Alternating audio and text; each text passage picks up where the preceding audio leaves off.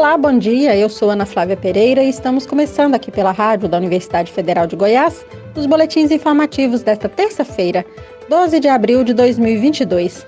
Nossa programação você pode acompanhar pelos 870m, pelo site radio.fg.br e pelo aplicativo MinUFG. Os boletins informativos da Rádio Universitária você encontra disponível também em formato de podcast nas principais plataformas digitais. Relatório da Organização Mundial da Saúde, publicado ontem, mostra que 21 países do mundo ainda não vacinaram nem 10% de suas populações contra a Covid-19. A maioria destes países, 16 no total, estão na África. Ao todo, 68 países ainda não atingiram a meta de 40% de cobertura vacinal contra a Covid, estabelecida pela entidade para o final do ano passado.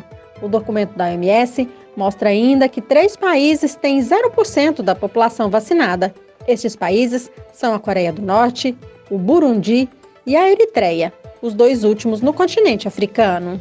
A meta estabelecida pela OMS, além de prever 40% da população de todos os países imunizada até o fim de 2022, também determina 70% de cobertura vacinal contra a Covid até meados deste ano mas já se sabe que poucos países irão atingir ou já atingiram este percentual até agora. O Brasil é um deles, com 81% da população vacinável tendo recebido as duas doses do esquema primário.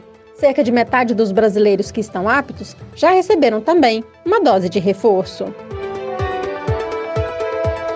E não é apenas a Covid-19 que preocupa a Organização Mundial da Saúde. A possibilidade de novos surtos de dengue, febre amarela e zika também é alvo de iniciativas da entidade. Vamos acompanhar a reportagem.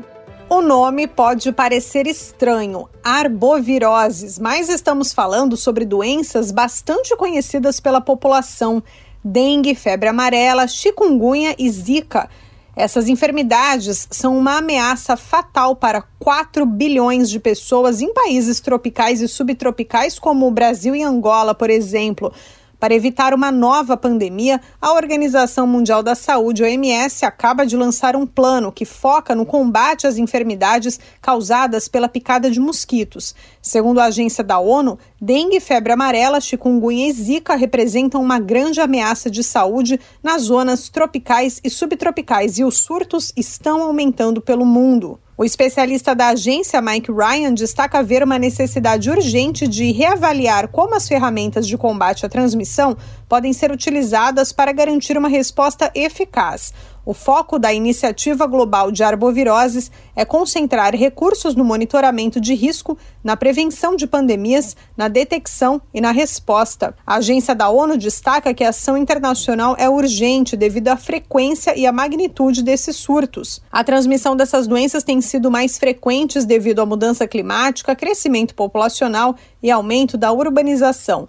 Todos os anos, a dengue, por exemplo, infecta 390 milhões de pessoas em 130 países.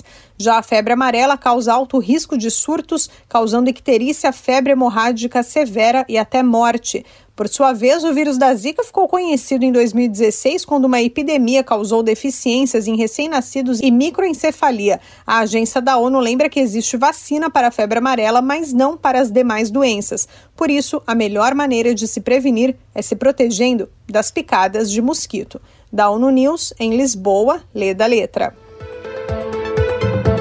Segundo dados do Centro de Documentação da Comissão Pastoral da Terra, no ano passado, 35 pessoas foram assassinadas em conflitos no campo. Este número representa alta de 75% em comparação com 2020, quando foram registrados 20 homicídios no campo.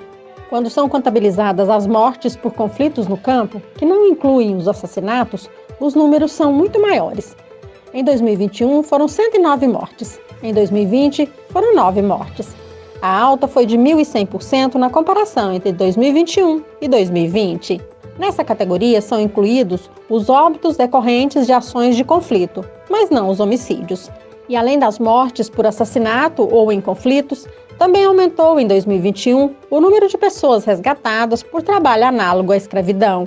O crescimento foi de 76% em relação a 2020. O documento preliminar da Comissão Pastoral da Terra também informa que em 2021 418 territórios sofreram violência contra a ocupação e a posse, sendo que 28% são territórios indígenas, 23% quilombolas e 14% são territórios de poceiros. O relatório informa que entre as categorias que mais causaram essas violências estão fazendeiros, 23%, empresários, 18%, o governo federal, 14%, e grileiros, 13%. Na próxima semana, a Comissão Pastoral da Terra irá lançar o relatório completo sobre a situação da violência no campo. O prazo para a emissão do título de eleitor termina em pouco mais de 20 dias, no dia 4 de maio. E até agora, pouco mais de um milhão de jovens de 16 e 17 anos se cadastraram para votar nas eleições deste ano. Isso representa menos de um a cada cinco adolescentes dessa faixa etária no país. Em comparação com março de 2018, a queda é de 32%. Ela chega a 60% quando observado o número de adolescentes que se registraram para participar do pleito de 2004. Naquele ano, eles chegavam a 2,3% do eleitorado, fatia que diminuiu desde então e pode ficar este ano abaixo de 1% pela primeira vez. No Brasil, o voto é obrigatório a partir dos 18 anos.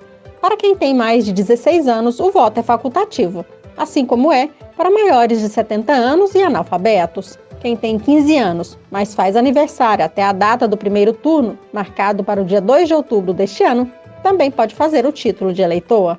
Nas eleições deste ano, serão escolhidos presidente da República, governadores dos estados, senadores e deputados federais, estaduais e distritais.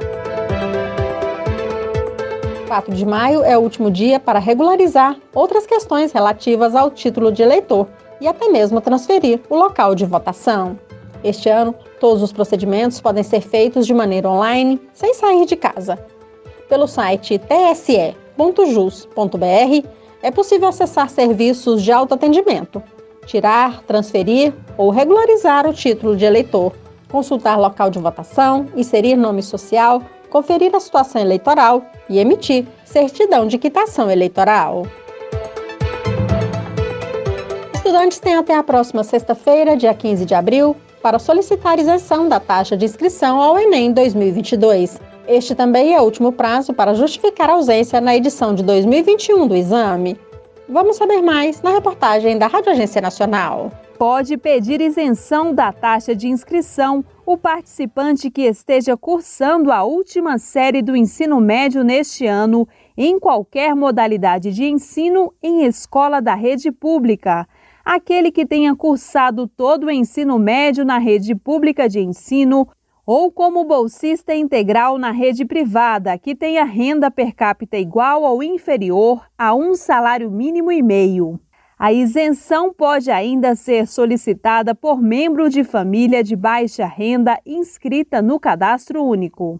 Após o resultado do processo de isenção, o estudante que deseja realizar o Enem 2022 deve garantir a inscrição pela página do participante, seguindo o edital específico a ser publicado pelo INEP, órgão responsável pela seleção. O estudante que conseguiu isenção da taxa na edição de 2021, mas não compareceu a nenhum dos dois dias de prova, deverá justificar a ausência para estar apto a solicitar isenção da taxa de inscrição na edição deste ano. Entre os motivos para justificar a ausência estão emergências médicas, comparecimento ao trabalho, morte na família, maternidade ou paternidade, furto ou assalto e acidente de trânsito. Os documentos comprobatórios devem estar de acordo com o edital da seleção. Com a criação de um cadastro e senha para a página do participante no portal Governo Federal gov.br, o estudante registra as solicitações de isenção e justificativa de ausência e acompanha a situação dos procedimentos realizados. Da Rádio Nacional em Brasília, Daniela Longuinho.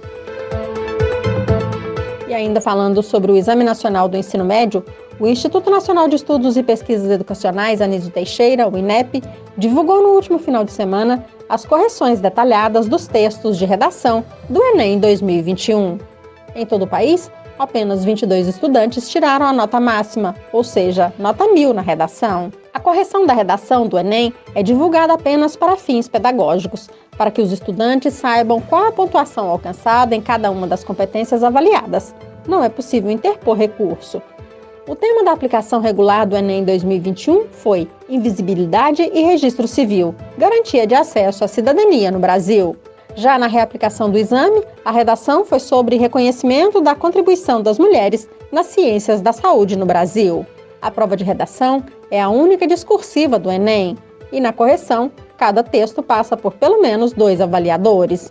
O exame possui cinco critérios que zeram a nota da redação: fuga do tema, extensão total de até sete linhas, trecho deliberadamente desconectado do tema proposto, não obediência à estrutura dissertativa argumentativa e desrespeito à seriedade do exame.